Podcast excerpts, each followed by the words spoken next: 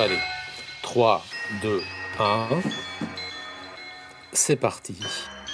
Bonjour ou bonsoir et bienvenue dans ce premier numéro de Zéro Dark Thierry, le podcast de la gauche qui n'aime pas les gens.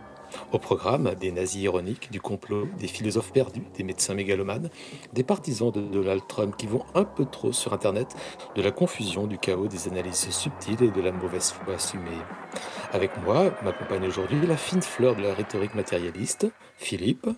Salut Thierry, salut tout le monde. Florent. Bonjour. Et Gwen. Salut. Et ensemble, nous allons tâcher d'y voir un peu plus clair dans tout ce bordel.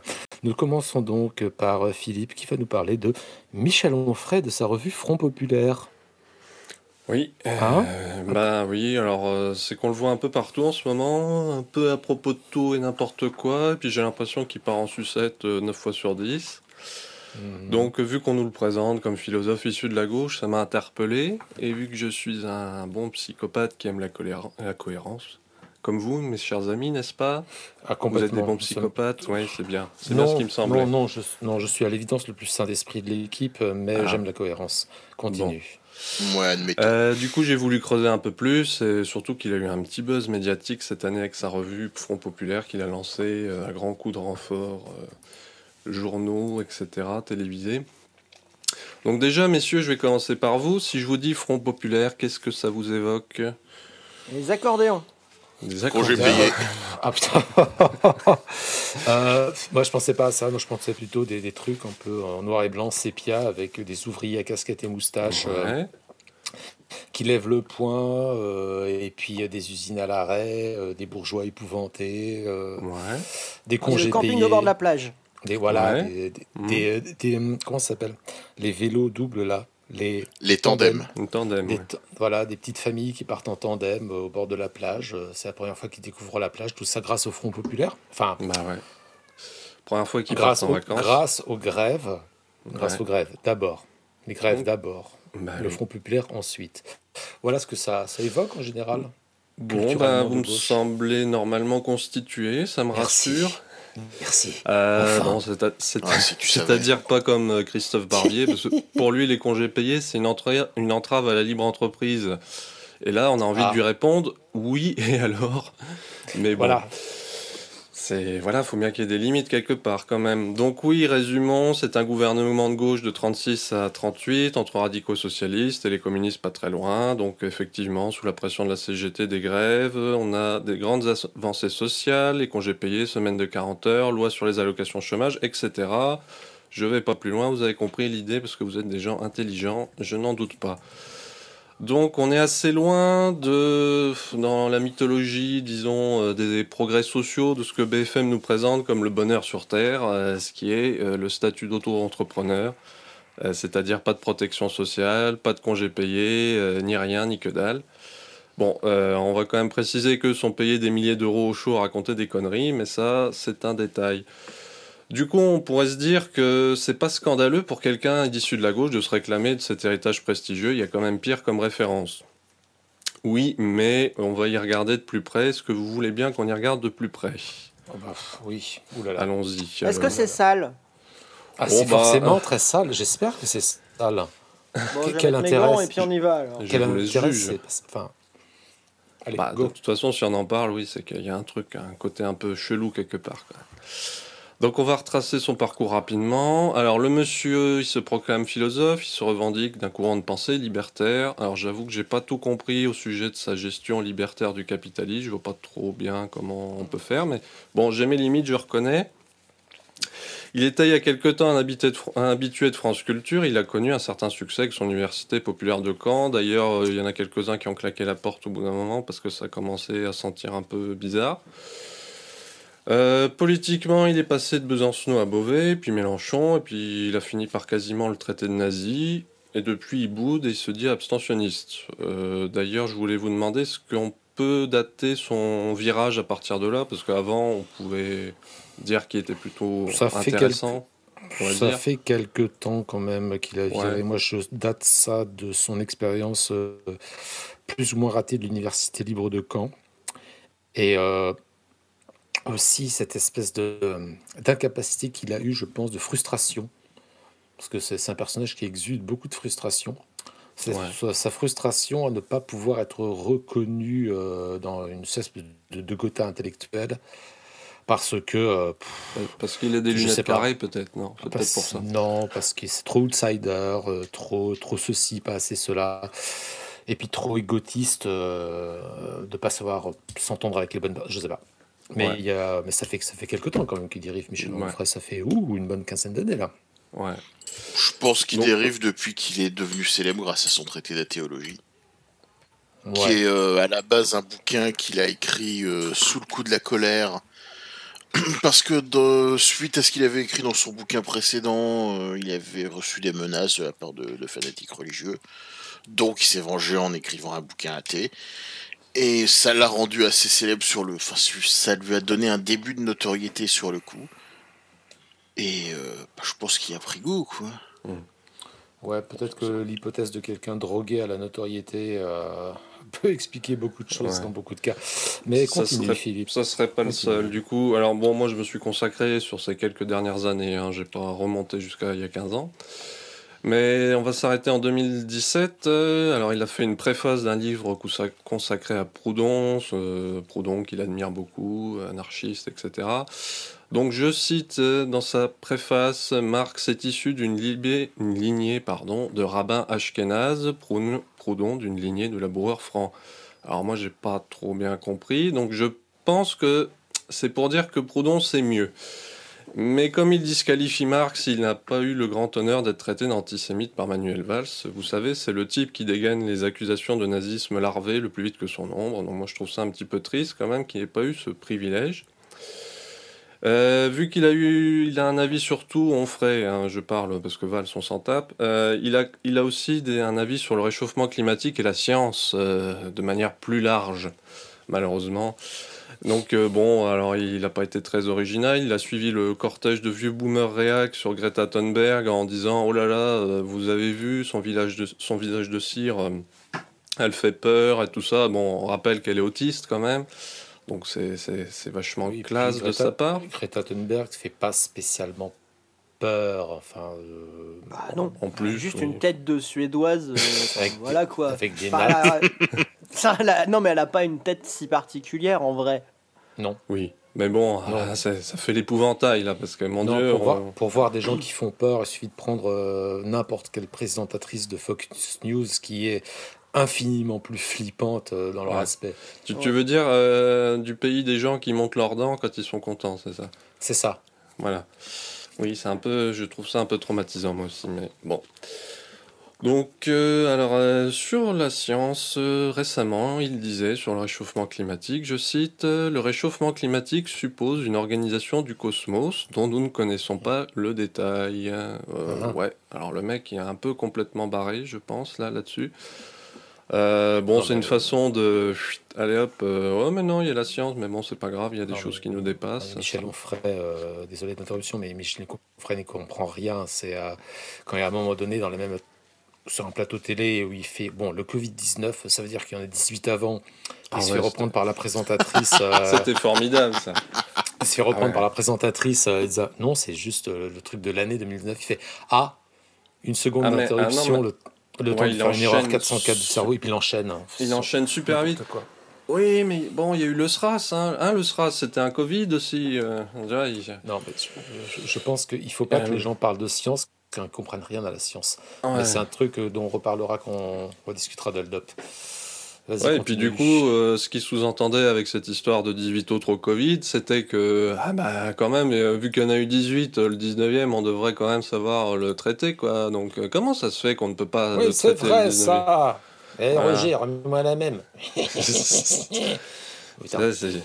Mais bon, ça doit être un complot, mais ça, ça va plaire à Florent, sans doute. Euh, Mhm. donc, euh, bon, on va revenir quand même sur sa revue, parce que c'est ça qui titille l'attention et qui fait qu'il est invité régulièrement sur CNews à prendre du thé et des petits gâteaux avec Eric Zemmour. Donc, euh, dès le début, sa revue s'est donné pour but douteux de fédérer les souverainistes de droite et de gauche. Donc, bon, ça, c'est un vieux projet qui commence à sentir un peu la naphtaline. Euh, Jean-Pierre Chevènement, oui, alors là, on fait dans le deep naphtaline. là. Là, on peut pas. Ah ouais, c'est le retour des morts vivants. Voilà, hein. là, c'est. Littéralement, ouais. Donc lui, bah ça, ça fait longtemps qu'il essaye, et donc on sera pas surpris qu'il traîne son fantôme autour de la revue. hein. Alors concernant les autres contributeurs, il suffit de faire un rapide tour d'horizon sur le site euh, Front Populaire, qui est un peu bordélique, soit dit en passant, on, on a un peu de mal à s'y retrouver. Pour se demander où sont les autres souverainistes de gauche revendiqués, bah en fait, euh, il y en a pas. Bah, Donc, non. euh, Bah, bien enfin, sûr que non. alors je, je dis ça, mais c'est pas du fait de mon sectarisme inouï, vil et bas. hein, c'est vraiment, j'ai cherché, il y en a pas quoi. Donc euh, Ah. bon. Euh, alors on, on va en citer quelques-uns. Il suffit de regarder. Donc Didier Raoult, bon pour ceux qui savent pas, c'est un grand pote des réseaux républicains du Sud. Donc bon, que les gens de gauche s'intéressent à lui, c'est un peu problématique, on va dire.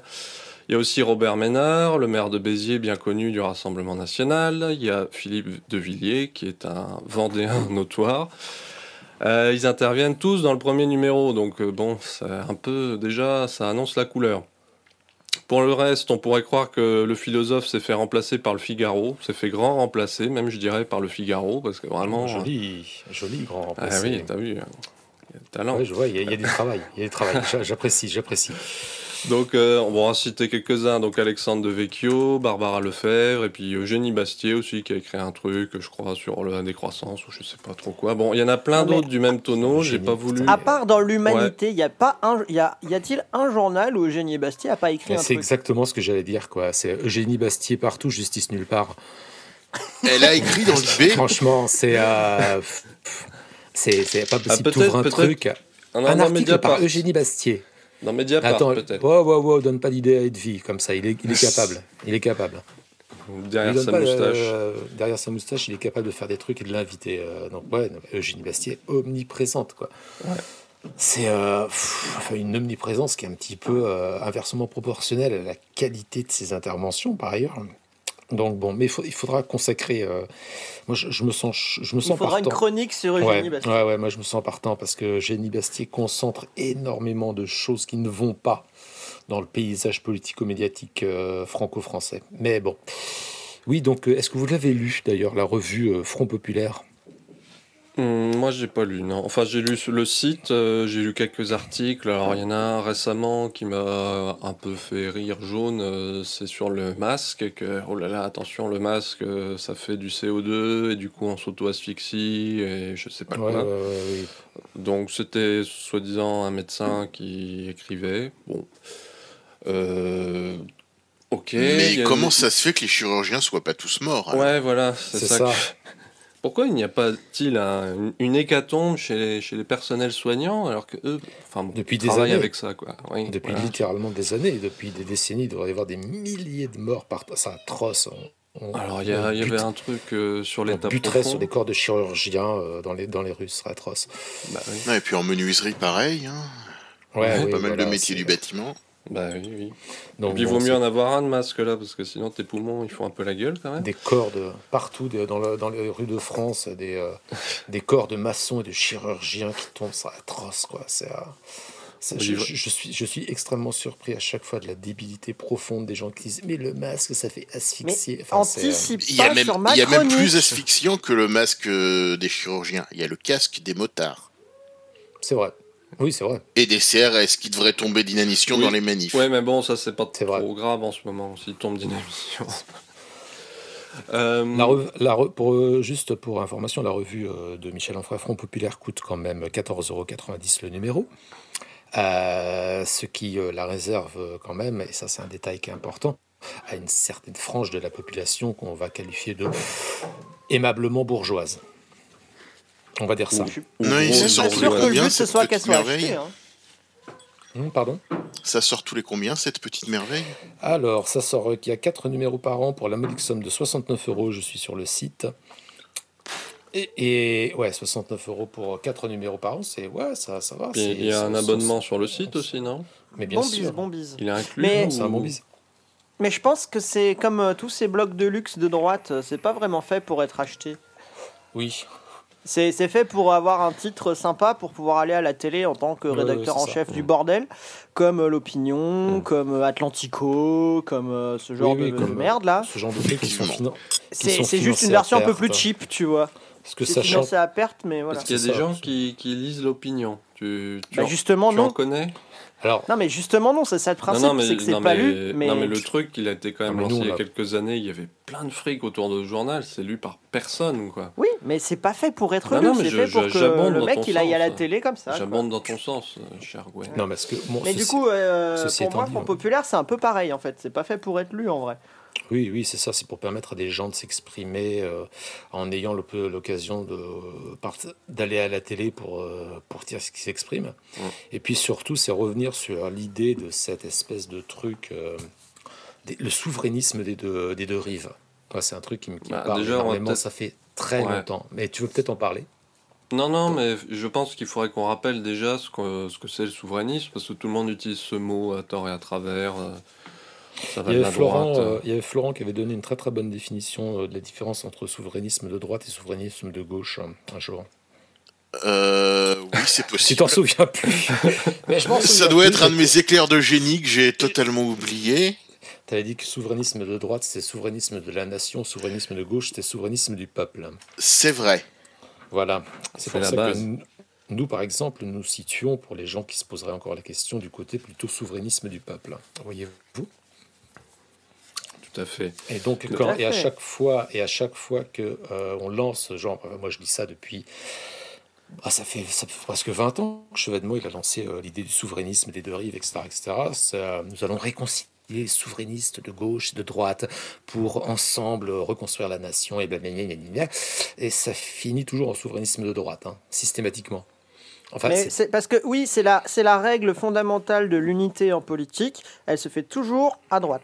Bah, Il y a qu'à regarder ce qui s'est passé en Italie. On a eu un exemple assez éclairant, je pense, euh, dernièrement.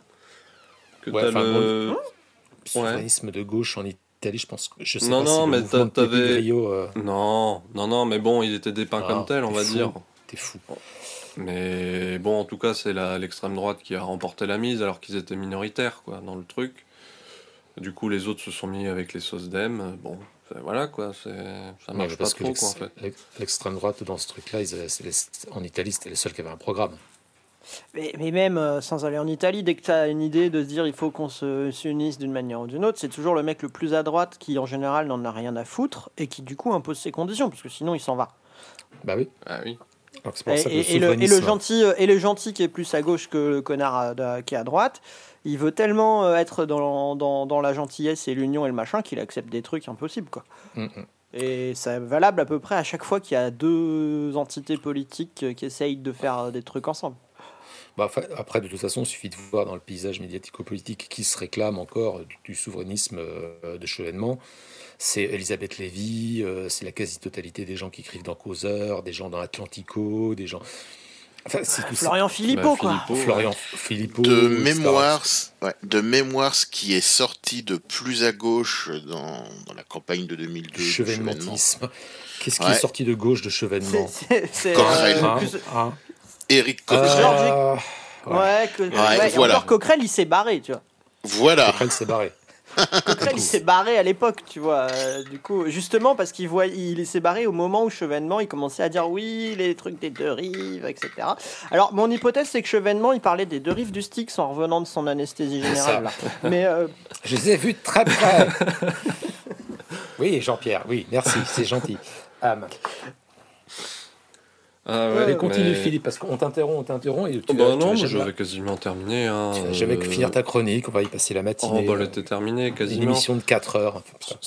C'était juste pour euh, vous demander bah, s'il y avait pas. Bon, bah, je pense qu'on a déjà répondu à cette question. Hein, s'il n'y avait pas un peu de tromperie sur la marchandise. Et comment ça se fait quand même que bah, c'est comme quand Zemmour il, il prône une révolution conservatrice, euh, le gars, Front Populaire, Libertaire, tout ça, enfin tout ça, ça finit à droite. Quoi. Donc les types, en fait, ils récupèrent nos mots et ils en font leur miel, et puis je sais pas, ça participe à la confusion. Donc euh, c'était ça aussi la, la question que je me posais. C'est Ouais, est-ce qu'on ferait, c'est juste un problème d'ego surdimensionné qui part en vrille, ou est-ce que c'est quelque chose de plus général euh, sur, sur des types qui essayent de faire des compositions politiques euh, confuses? Et dans quel objectif surtout? C'est ça le truc, parce que euh, le type, euh, alors soit il fait ça pour sa gloire, ce qui est fort probable, soit il a un agenda politique Aussi. derrière. Alors, je pense Les deux s'excluent pas forcément. Ouais, je pense qu'il a un agent. Alors, je pense qu'il fait ça beaucoup pour sa gloire, parce que c'est quelqu'un qui, en gros, en grande frustration de reconnaissance et de validation. Bon, ça encore, euh, ça, j'ai envie de dire que c'est un petit peu le problème général de, de tout l'Occident euh, du XXIe siècle. La société du spectacle. Voilà, la société. Oui, mais pas trop. On va, on va pas trop, trop, parce que le, le debordisme, c'est. va Ah oui, non, mais. pas trop.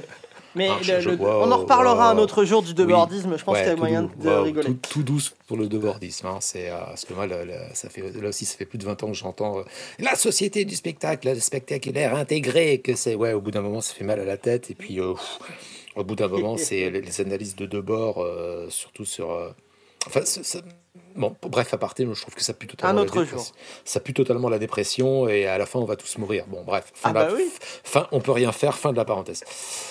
Bah, moi, l'initiative de, de Onfray, mais c'est dommage parce que Onfray, c'est un mec qui était intéressant il y a, bah, quand il a fait ses premiers bouquins. Son bouquin sur les cyniques euh, grecs et euh, sur le ventre des philosophes. Le ventre des philosophes, c'est formidable, faut vraiment le lire. C'est vraiment intéressant.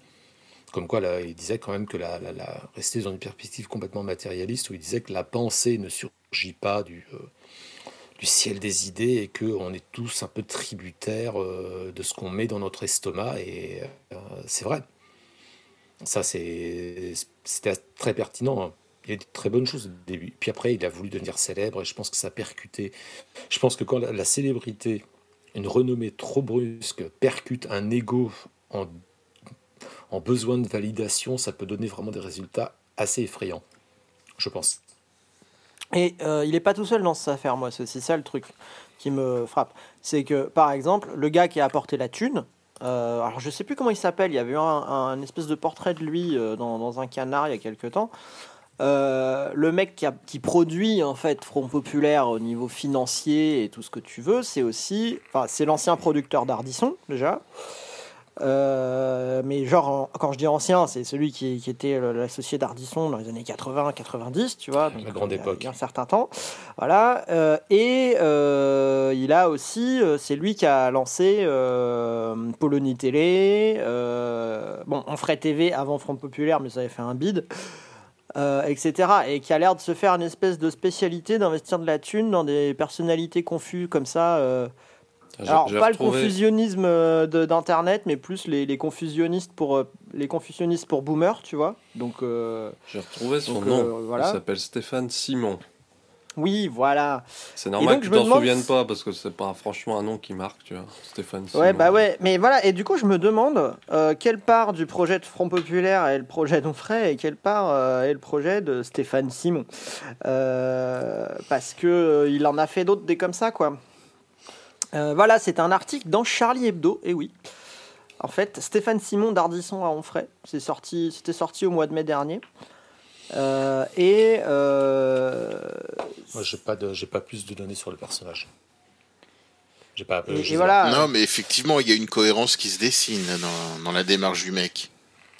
C'est-à-dire que, le- que le cas individuel d'Onfray soit dû à son, son besoin de notoriété, ouais, sûrement, mais ça a croisé un phénomène politique plus profond.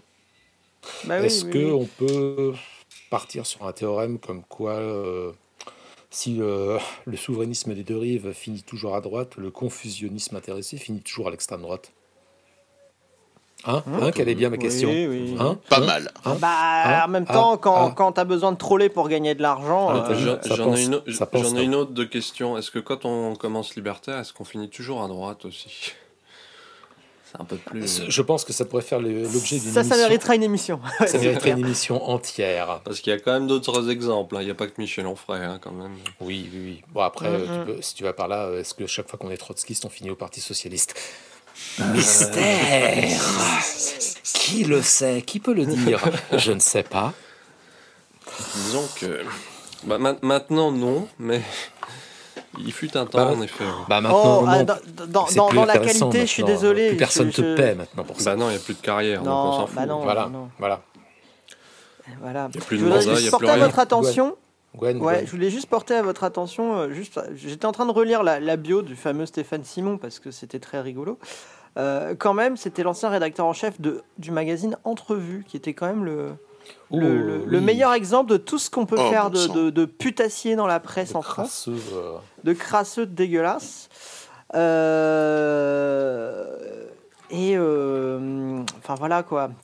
Quelqu'un, un, nom à un nom à suivre. Un nom à suivre. Donc, je pense que c'est à mon tour dans l'ordre des préséances. Euh, et en plus, bon, mon introduction sur est-ce que le confusionnisme finit par l'extrême droite me donnera l'occasion de rebondir sur ma propre chronique où nous avons parlé de l'alt-right camembert. Bah vas-y. Non, j'ai basé ça sur euh, la lecture que j'ai faite d'un bouquin de Paul Conge qui s'appelle Les Grands Remplacés. Est-ce que vous, vous savez qui c'est Vous savez qui c'est, mes amis Les Papacito, Conversano, Raptor, euh, Solveig, Mineo.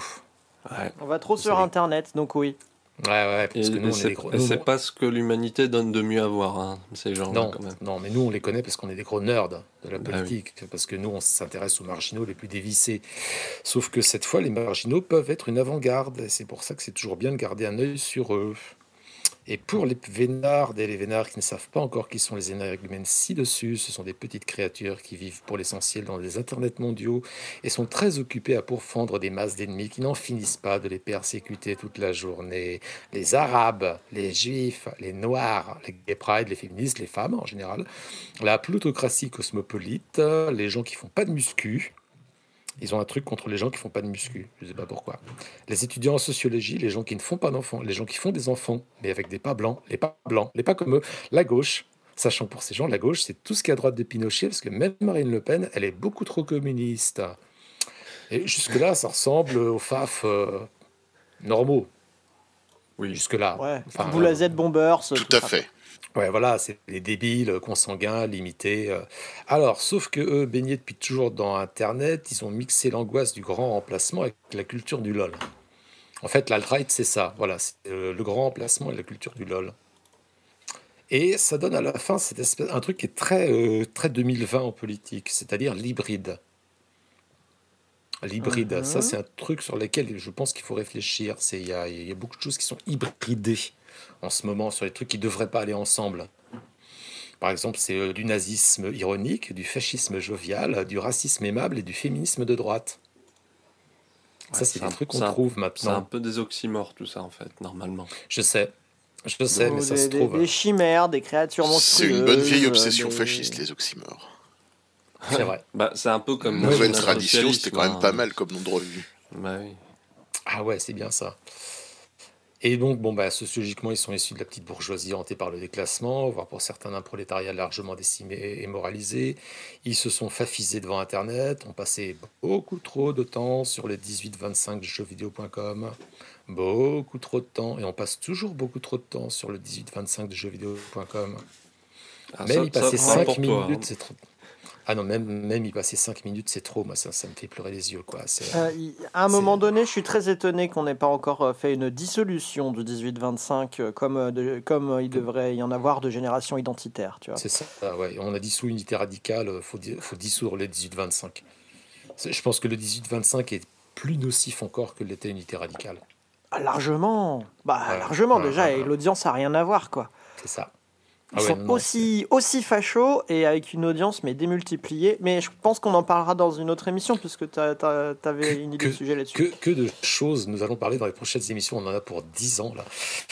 Mon Dieu, ça va être merveilleux. Et donc ça s'appelle politiser ses inquiétudes. Parce que la politique, entrer en politique, commencer à s'intéresser à tout ça, c'est en somme politiser ses inquiétudes. Mais alors qu'on est d'extrême droite, on les politise en version débile. Alors des fois c'est drôle, Enfin, l'alt-right, Camembert, Conversano, Raptor, tout ça, c'est drôle, surtout quand ils s'engueulent. Moi, j'adore les, les Bales quand ils s'engueulent, c'est atroce, quoi. Ils, ils ont des, des noms de trucs d'insultes où ils s'insultent de bougnoule manteau. non, mais c'est pas possible. Il faut le trouver, ça.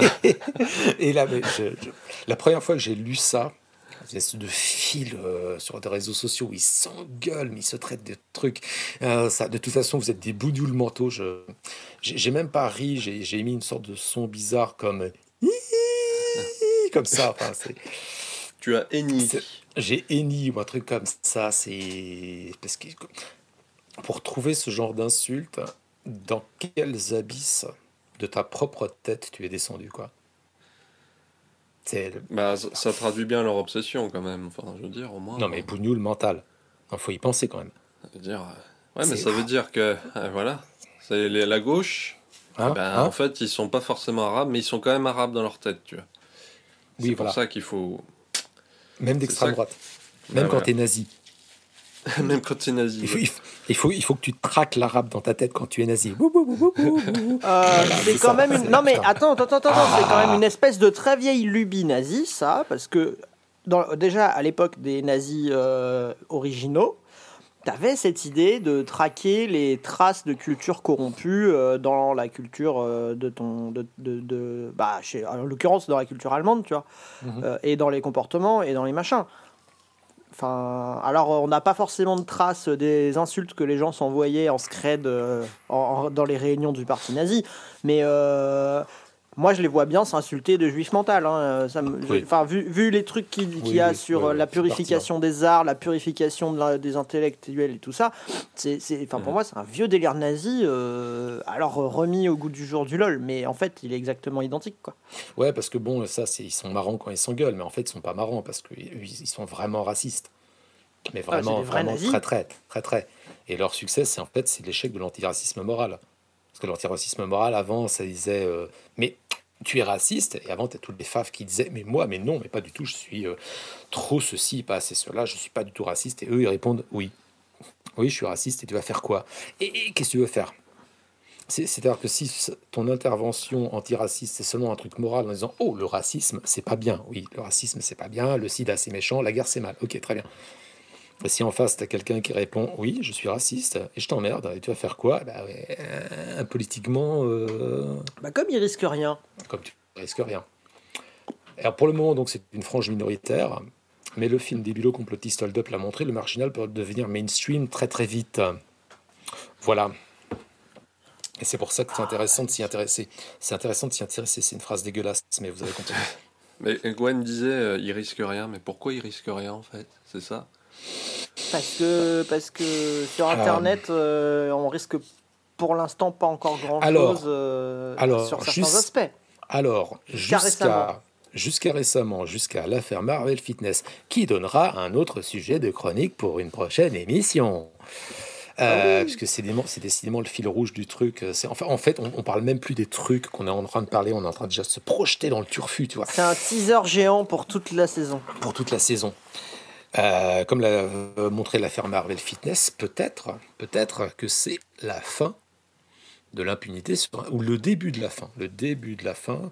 Nadia Dam, l'affaire Nadia Dam quand c'était fait. euh, Oui, Mm, aussi. oui. Ouais, Ouais. complètement. sauva- sauvagement insulté euh, par des trous du cul euh, comme ça. Du JV, de jeu du 18-25 de jeux vidéo. 18-25 de jeuxvideo.com. Donc c'est peut-être le début euh, de la fin. De... Bon après, euh, bon quand euh, Marvel Fitness, on n'a quand même pas affaire au euh, couteau le plus aiguisé du tiroir d'internet hein, non plus. Mais mais justement, ça va peut-être dire quelque chose. Mais ça, euh, je pense qu'il faut explorer ce genre de choses, que c'est intéressant. Bah, il risque rien parce que, bah, voilà, c'est en tant que tel, il y a des outils juridiques et des outils légaux qui existent, hein, incitation à la haine raciale, etc., etc., mais qui ne sont pas appliqués. Tout à fait. Voilà. C'est parce que c'est pas appliqué, parce que la justice n'a pas de moyens, parce que c'est quand même des gens qui se cachent énormément, qui délocalisent Mm. euh, leur site. Ouais. euh, Comme Boris dans- Lelay par exemple. Comme Voilà. Boris Lelay. Qui euh, partent à l'étranger oui, en continuant de faire leurs vidéos. euh, je pense, je crois, comment il s'appelle C'est Conversano qui est parti à l'étranger aussi. Alors, Oui, en Conversano. Conversano, c'est encore autre chose. Parce que le projet Conversano, c'est, je sais pas si euh, on en avait parlé une fois, je ris, hein, parce que je vois, c'est, Alors, bon, lui, il s'est barré de France, parce qu'il supporte plus de croiser euh, de noirs dans le métro et ça le plonge dans des transes.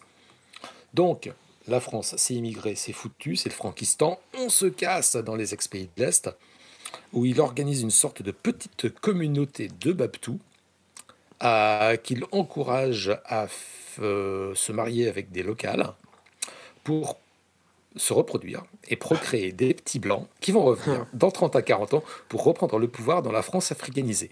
Ah putain. Ah ouais. Ah, Il y, a des gens- quel. il y a des gens qui ont des délires comme Je, ça. je sais même. pas à quel moment tu peux te dire rationnellement que ça a la moindre chance de marcher ce délire.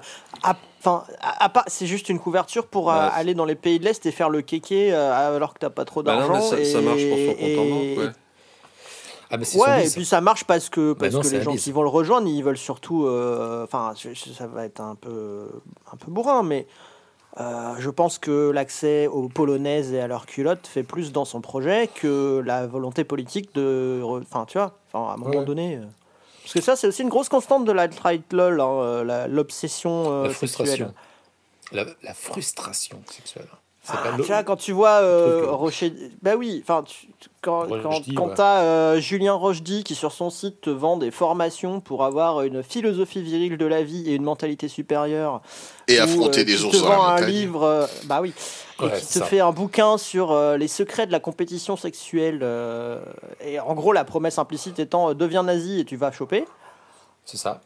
Ah, mais ça, de toute Yeah façon, sur l'internet, euh, sur l'internet FAF depuis le début, depuis le début, ça c'est une constante. C'est un truc qui revient tout le temps. C'est-à-dire que il faut devenir viril pour pécho. Ça c'est un truc mais qui revient mais par cycle, ça, ça, ça les travaille mais énormément.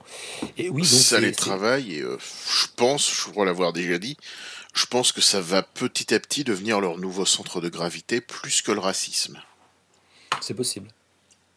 Il y en a pas mal déjà qui, euh, plus sur, euh, sur l'internet euh, fasciste anglophone, mais qui sont déjà dans l'idée de dire que le grand remplacement, bah, c'est la faute des femmes, et c'est parce qu'avec le vote des femmes, les femmes ont décidé de laisser rentrer les Noirs et les Arabes. Non mais Soral, mec, sans aller jusqu'aux Ouais. États-Unis, Soral, il dit ça. Oui oui il dit ça. Oui oui mais Soral n'invente pas grand chose, il recycle. Oui. Oui, bah, bien Mais sûr. euh, c'est euh, enfin Soral de toute façon est la, la clé de voûte, euh, la clé de voûte de toute euh, de cette, cette galaxie. Ils sont tous passés euh, à un moment donné à un autre euh, en influence ou à côté ou ont carrément bossé avec lui. Bon, quitte à se faire casser la gueule après quand on converse.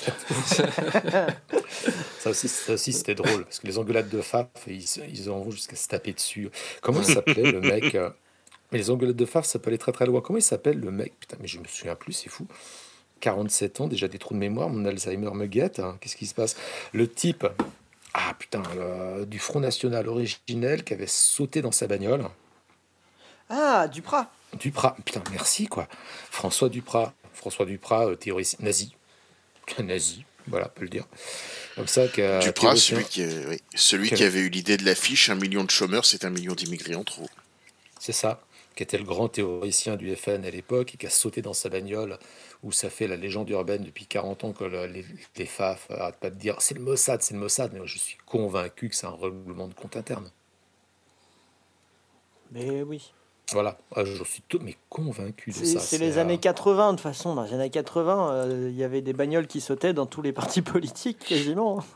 Non, moi je suis sûr que Duprat. Ou des noyades dans des, des flaques d'eau, euh, des Ah suicides non, d'une balle dans le dos. con- je suis convaincu que Duprat, il a été euh, buté par les mêmes mecs avec qui il bouffait une choucroute la semaine d'avant.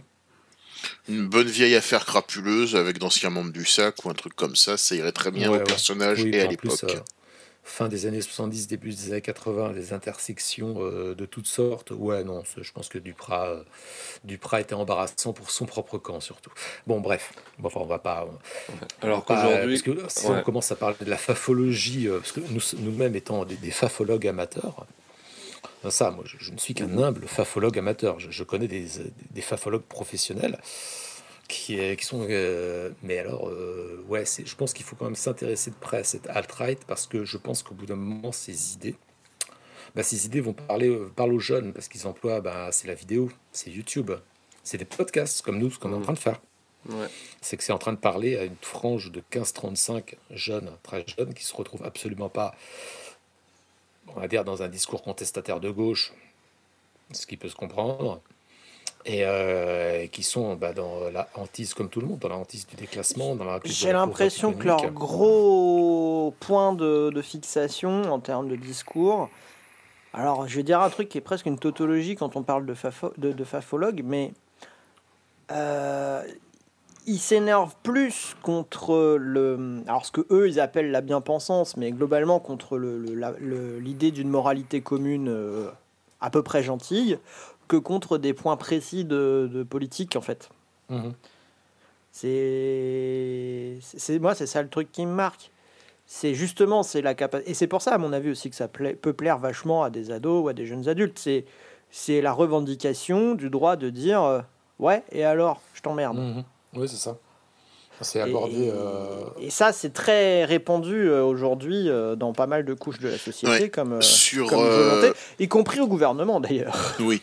Ouais. Sur Paul, donc le, le board d'extrême droite de 4chan, j'avais vu un post qui résumait assez bien ça, qui disait que ben, le, la spécialité de 4chan, c'était de faire de la provoque, et que à partir du moment où, euh, où on était dans une société où à leurs yeux on accepte sans problème l'homosexualité, etc., bah, la provoque, c'était de revenir à la morale traditionnelle.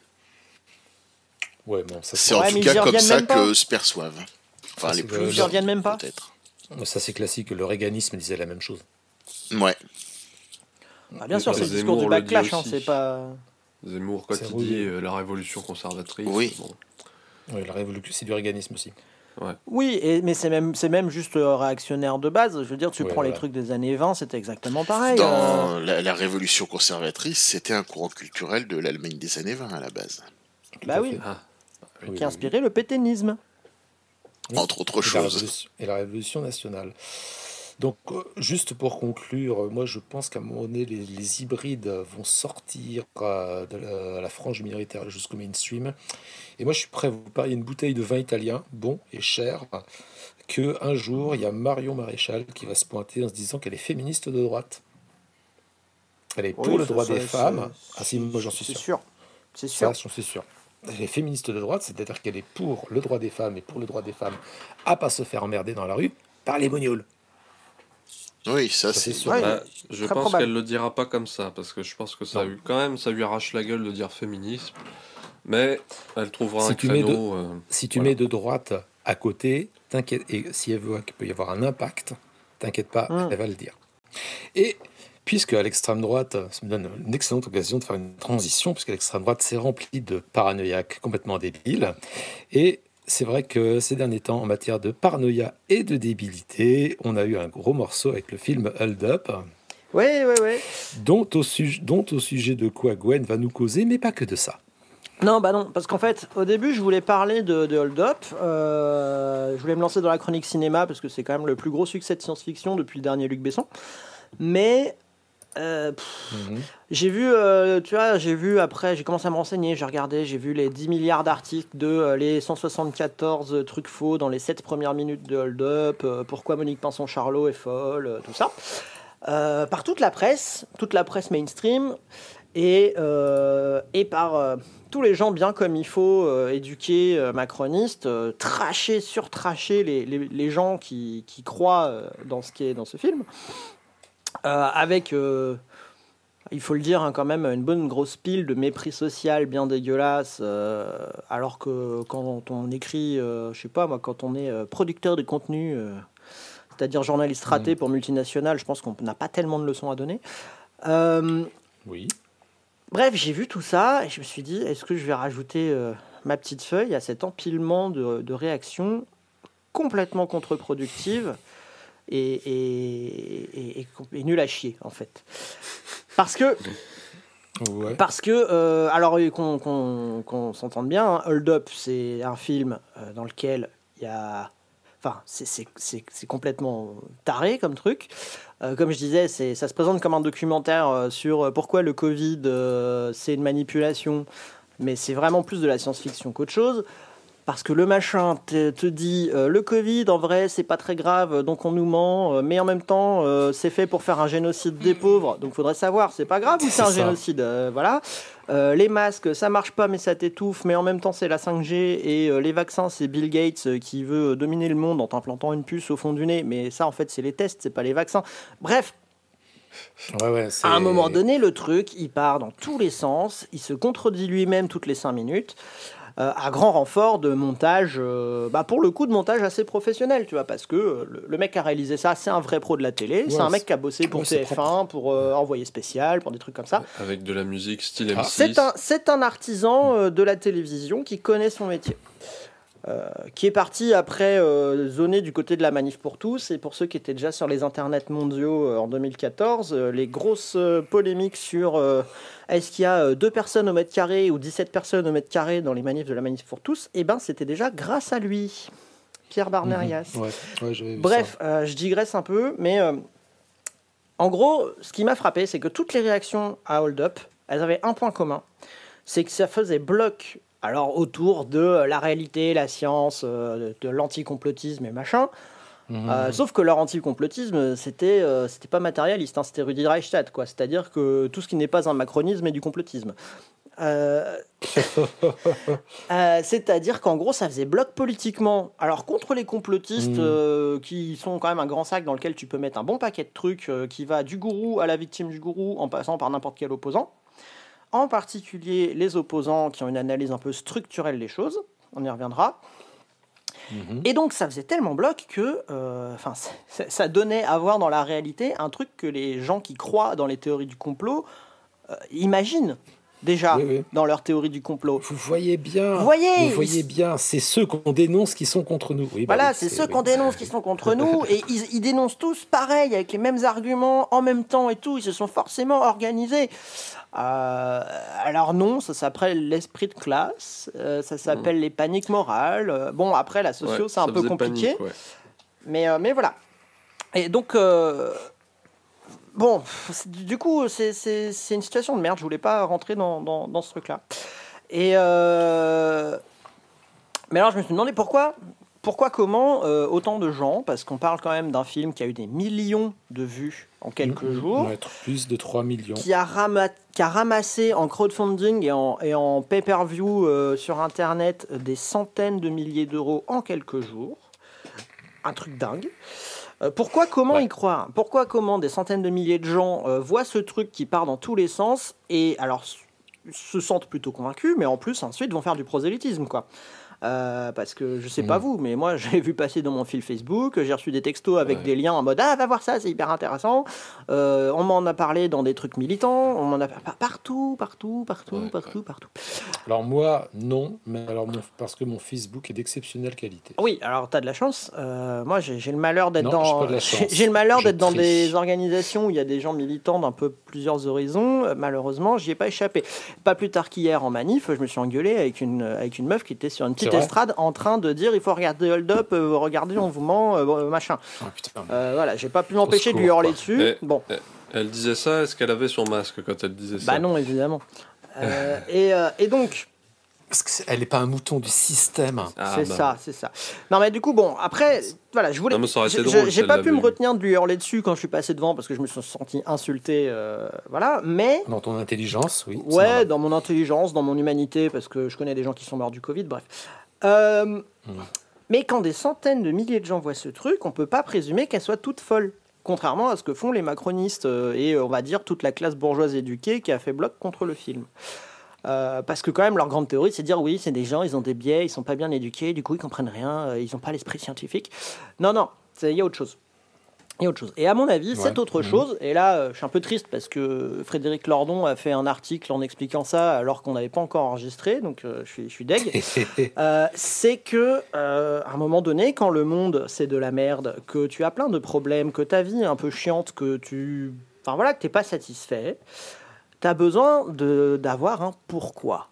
Alors c'est la vieille question Ouais. du sens de la vie, hein, on va pas la résoudre aujourd'hui, mais mais même sans aller jusqu'au sens de la vie, euh, c'est aussi une des un des besoins de la politique, c'est en gros euh, avoir une compréhension de ce qui se passe euh, et y mettre un peu d'ordre dans, dans ce que tu observes en fait. Pourquoi pourquoi ce qui se passe se passe? Pourquoi c'est de la merde? Pourquoi cette merde elle me tombe sur moi? Pourquoi elle tombe pas sur d'autres? Pourquoi ces autres-là et Mhm. pas d'autres autres? Euh, Et ce qui est vachement fort dans les théories du complot, c'est que tu peux partir de constats qui sont tout à fait vrais et après tu dérives. Euh, et c'est un peu ce que fait Hold Up. Il part d'un truc qui est vrai, à savoir Mhm. le gouvernement français a géré la crise euh, de façon, on va dire, on va être, on va être un peu Comme charitable. des branques. On va être un peu charitable, on va dire de façon vraiment Non. pas optimale. Comme des branques, ça marche aussi. Que- comme des Je branques, préfère- euh, je préfère ça comme marche des aussi. branques, moi, mais Vraiment pas optimal. C'est Voilà. ça très charmant. Euh, Ouais, voilà, C'est non mais voilà, ils, ont géré ça comme des branques. Euh, ils ont menti. À de nombreuses reprises. Et ils mentaient déjà avant sur d'autres choses. Ils ont menti pendant les Gilets jaunes, ils ont menti pendant les manifs contre la réforme des retraites, ils ont menti sur la réforme des retraites, ils ont menti pendant la campagne électorale d'Emmanuel Macron, ils ont menti sur euh, Benalla, ils ont menti sur... On avait dit qu'on faisait pas une émission de 4 heures, arrête de faire la liste des mensonges. Euh, ouais, pardon, excuse-moi. Surtout, surtout, que là, ils continuent et ils vont continuer. Oui, voilà. Euh, Alors, je voudrais bien faire la liste des choses vraies qu'ils ont dites, mais... Euh, j'ai pas trouvé. Euh... ben, ça devrait aller vite, du coup. Non, mais voilà, enfin, du coup, du coup, tu pars du constat de base que le discours officiel, en tout cas en ce moment, est particulièrement un tissu de mensonges, et en plus, des mhm. mensonges qu'on. Tu vois, il y, a des mensonges. Euh, je fais une aparté, mais tu as des mensonges quand tu gouvernes, ils sont nécessaires. Le jour où on prend le pouvoir, on va pas aller prévenir BlackRock. C'est mal, c'est mal ce que tu dis. On est de gauche, on est pur, on peut pas laisser passer ce genre de choses. Oh. C'est tellement vilain. non, attends, mais euh, on, est, euh, on, est complètement idéaliste dans le truc comme ça. Il faut vivre dans un monde socialiste et merveilleux où plus personne jamais ne mentira. Ah oui, mais ça, c'est après mais quand tu dis que tu vas pas mentir, ça, tu peux dire que tu vas pas mentir, c'est un mensonge aussi. Oui, mais alors ça, c'est le. C'est comment c'est le paradoxe de je sais plus quoi. Euh, mais enfin voilà. Paradoxe du crétois, je crois. C'est ça, ouais, ouais, ouais. Mais du coup, on va pas aller prévenir BlackRock ou je sais pas quelle autre banque euh, qu'on débarquera à saisir tous leurs biens à 6h du mat le jour où on va prendre le pouvoir, tu vois. On n'est pas con non plus.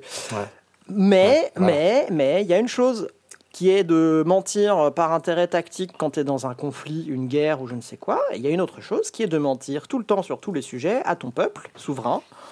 Euh, parce que tu les prends fondamentalement pour une bande d'abrutis. Bah, et euh, excuse-moi, on est dans une logique de guerre, euh, logique de guerre de classe. Si tu considères que ton propre peuple est un ennemi, alors oui. T'as pas de pro, pas de ah problème. Ah oui, oui, oui, oui, oui, ça, ça, ça, pourra faire l'objet d'une autre émission.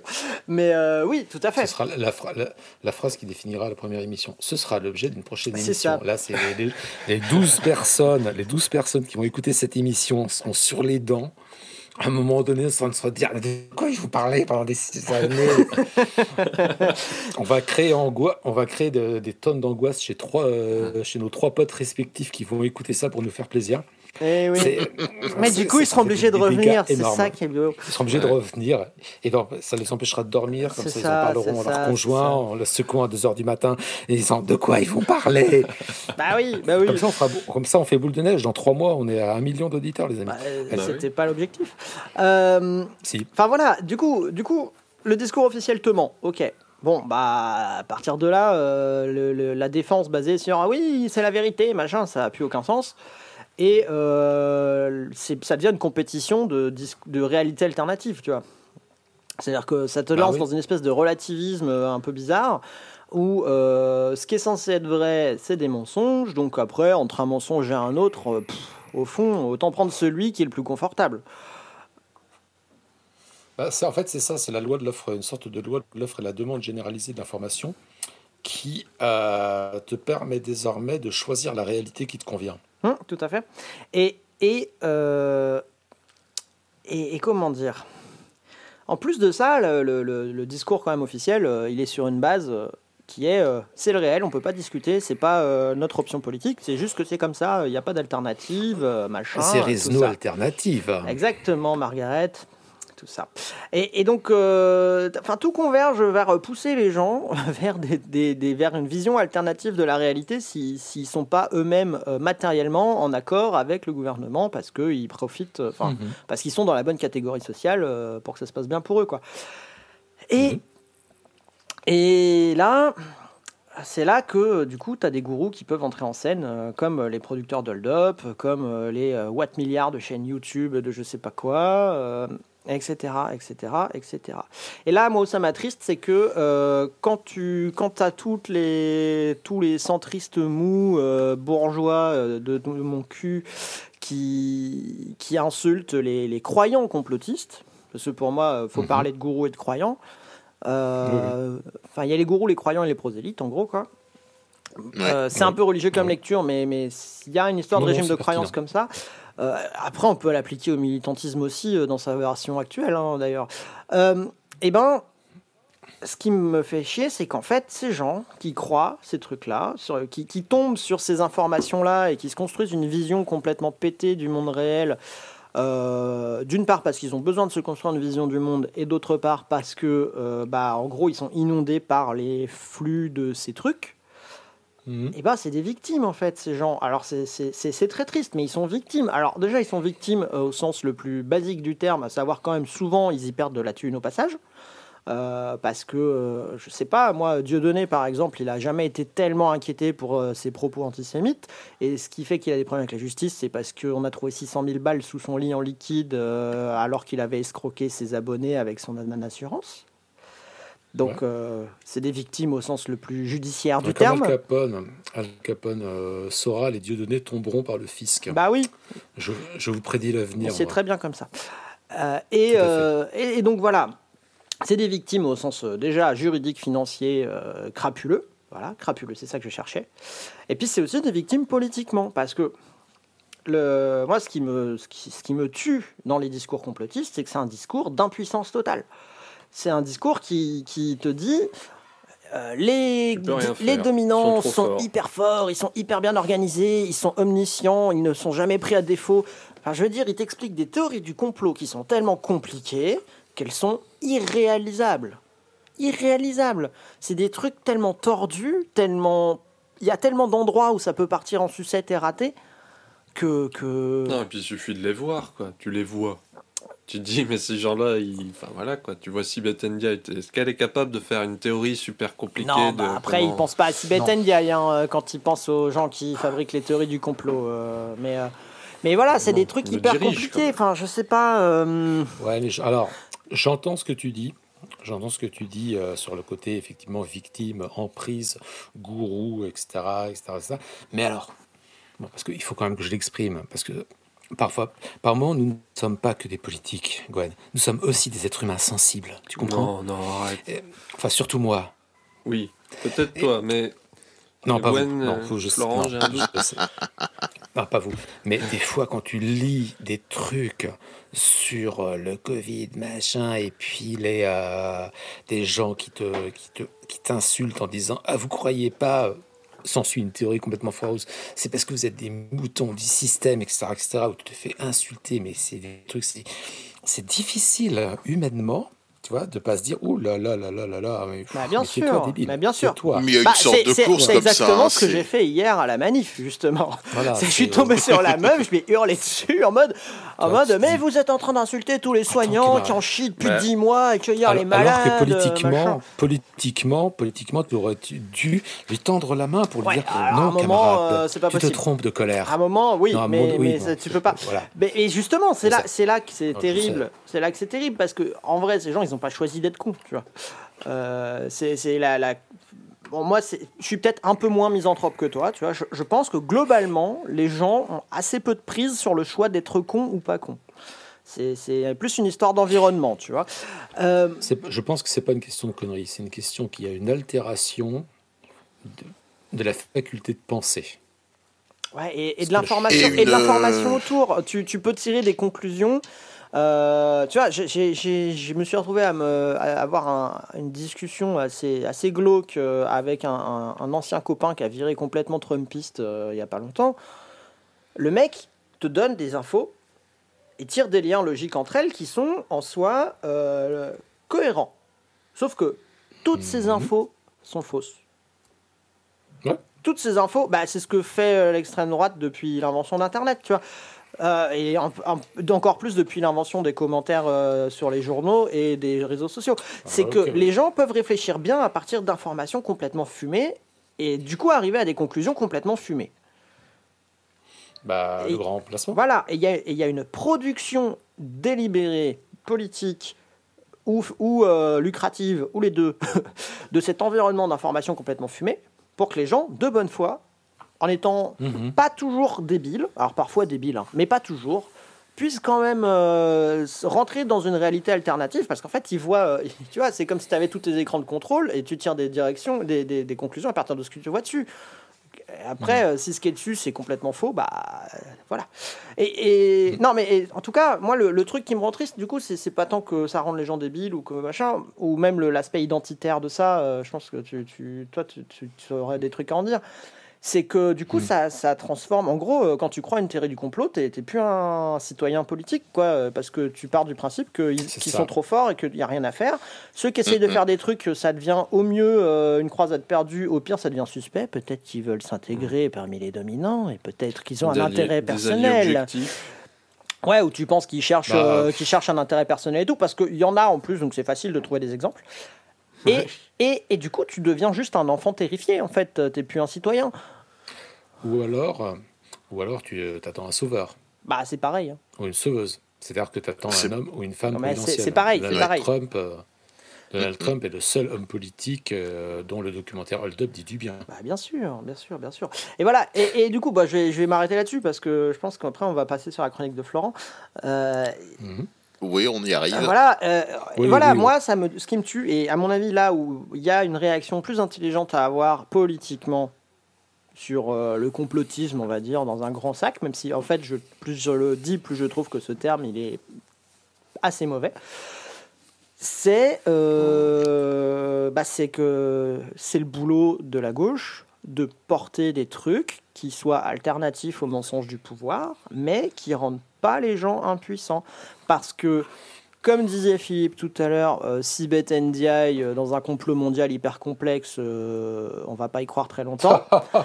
Euh, Non, et puis même euh, non, sans se focaliser, même autres, même sans hein. se focaliser sur Sibeth Ndiaye qui était juste porte-parole et qui du coup disait ce qu'il fallait dire, euh, elle faisait son boulot. Darmanin, Un Darmanin, mais même un hein. Macron, tu vois, le mec il se prétend très intelligent, il est quand même bête. Il a aucune compréhension politique, euh, Macron. euh, faut Vous arrêter. imaginez Jean-Michel Blanquet chez les Illuminati Mais c'est ça, enfin, à un moment donné, euh, il, serait, il serait incapable de se faire élire délégué de classe, Jean-Michel Je le, Blanquer. vois, je le vois bien coiffé d'une petite pyramide sur la tête. ouais, ça. Voilà. Et donc, c'est ça mon, ma conclusion, c'est que c'est à la gauche, au sens euh, qu'on veut bien lui donner, de porter un truc pour que ces gens-là, ils se trouvent un une, une explication au monde et un moyen de s'y raccrocher qui les rendent pas impuissants et terrifiés seuls chez eux. Parce que en face, attendre que. voilà, parce qu'en face, ils sont pas euh, intouchables. En face, c'est des gens qui ont chié dans leur froc quand t'avais juste quelques centaines de gilets jaunes et de black blocs à, à un kilomètre de l'Elysée, sans armes, juste très énervés, avec des pavés et quelques cocktails Molotov. Ils étaient en train de se chier dessus et ils étaient à deux doigts de sauter dans un hélicoptère pour s'enfuir. Ça aurait, ça- ça aurait été drôle quand même. Comme euh, on serait- Macron avec, euh, des grandes putain. pancartes, des grandes banderoles euh, Macron à Baden-Baden. ça aurait été très amusant. Ça aurait pu Ah, être très On a amusant. loupé quelque chose là quand même. Voilà, voilà. Donc Ouais. pour moi, pour moi, ça c'est pas, euh, pour moi ça c'est pas euh, un comportement de, de type intouchable, Illuminati de, du complot mondial euh, qui gagne à tous les coups, si tu veux. Mhm.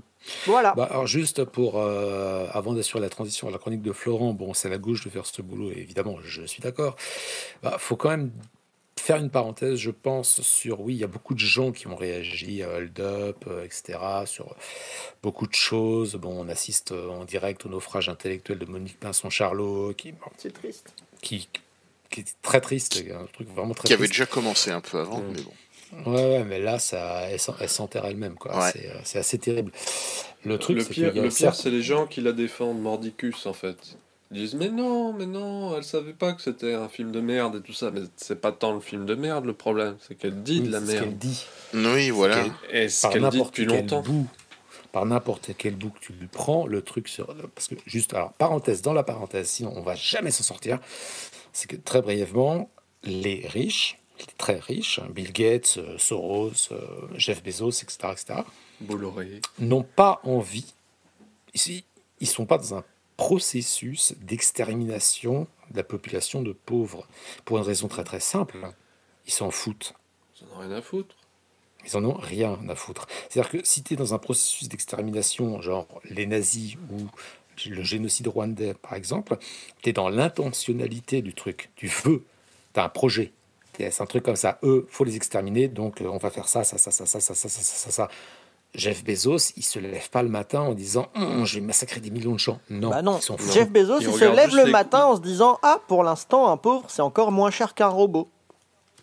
C'est ça. Ouais. Pour l'instant. pour l'instant. Donc, et euh, fermeture de cette parenthèse pour aller dans l'autre parenthèse, et après on va enfin y arriver à cette chronique. L'émission va durer deux heures. On voulait faire court au début, hein, c'est ça, hein rappelez-moi. Ouais, oui. Il paraît. Il paraît. Ouais, mais c'est passionnant. Et c'est que, c'est, mais évidemment, nous sommes passionnants, on doute plus. Non la question elle est vite répondue. Merci. Et, euh, et, je sais plus ce que je voulais dire. la deuxième parenthèse pour finir les parenthèses. Non, je voulais dire autre chose. Oui, c'est. Oui, un truc comme ça. Et donc c'était. Qui n'en a pas parlé Qui n'en a pas parlé Parce qu'il y a des ah gens qui ont énormément parlé de Hold Up, mais il y a aussi des gens qui n'en ont pas parlé. Il y a des gens mm-hmm. qui ont voulu minimiser l'impact. Enfin, je repense à certains articles dans Marianne euh, via Natacha Polony qui disaient oui, mais euh, elle avait une vidéo hyper longue et contournée où elle disait oui, alors bon, c'est vrai que ce film c'est un peu n'importe quoi, mais bon, quand même, etc. De tourner autour du pot. Bon, il y a aussi des entre guillemets influenceurs politiques qu'on a senti tellement gênés par le sujet qu'ils n'ont carrément pas abordé du tout. Histoire de certainement pas.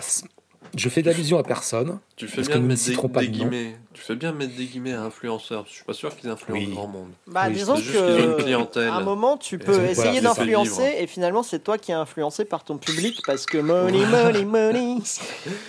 C'est un retournement un petit peu triste. Mais plus, plus grave, il y a aussi des gens, euh, des politiques, des responsables politiques, que nous n'allons pas nommer aussi, mais dans un courant souverainiste de gauche, qui n'ont pas pris publiquement position pour dire c'est de la merde. Et ça, c'est une faute. Hmm. Politiquement, c'est une faute. C'était un truc certainement pour pas froisser la faction populaire qui disait oh mais si quand même parce que ça pose quand même quelques questions mais politiquement c'est une faute et j'en veux pour preuve que la seule personne politique de l'opposition qui a pris fermement position contre le film Hold Up c'est Marine Le Pen et il y, a, y, a eu, euh, y a eu quand même le PCF aussi. Hein. Ils ont, ils ont, ils, ont fait, euh, ils ont, ils ont pris position. Pardon, pour le coup. Je n'ai euh, pas vérifié, mais je pense que si on cherchait du côté de lutte ouvrière, on en trouverait aussi compris position. Oui, ah, définitivement. Parce qu'en général, ils sont. Pardon. En général, ils sont assez réglo sur les questions scientifiques, lutte ouvrière. Ouais, ouais, ouais. mais, mais même, même les, même les quand il s'agit du nucléaire. Bah, même les autres Trotsko, hein, en vrai, euh, t'as euh, Révolution permanente qui a fait tout un article pour dire que, en gros, euh, ça se trompait de combat, tu vois. Enfin, un truc classique de, de, de trotskiste, quoi. Mais ils ont, ils ont dit des trucs. Après, ouais. Mais ça reste dans marginal tout ça. dans le cadre de l'opposition, on va dire politique mainstream, se faire encore doubler par le FN. C'est pénible. Sur ces trucs-là, ça fait mal au cul, quoi. Donc voilà, c'était donc la fin de la parenthèse euh, du truc, mais toute cette ambiance de, paranoïa générale euh, prépare la transition avec la chronique de Florent qui va nous parler de, eh bien de, de la méta-paranoïa, en fait, quelque part. La métaparanoïa, oui, c'est c'est un terme, si on veut. Je mhm. vais parler de QAnon. Alors, euh, comment commencer? Le 28 octobre 2017, les habitués de Paul, le board politiquement incorrect, c'est-à-dire d'extrême droite de 4chan, ont vu apparaître le premier message annonçant The Calm Before the Storm, le calme avant la tempête. Le message venait d'un dénommé QAnon, un anonyme prétendant détenir une accréditation Q. C'est comme l'accréditation top secret, mais dans le domaine des armes nucléaires. Il paraît que celle-ci serait plus dure à obtenir. Il faut bien ça pour donner un poil de crédibilité. La tempête, c'est un putsch militaire qui devait donner les pleins pouvoirs à Trump et à sa garde rapprochée.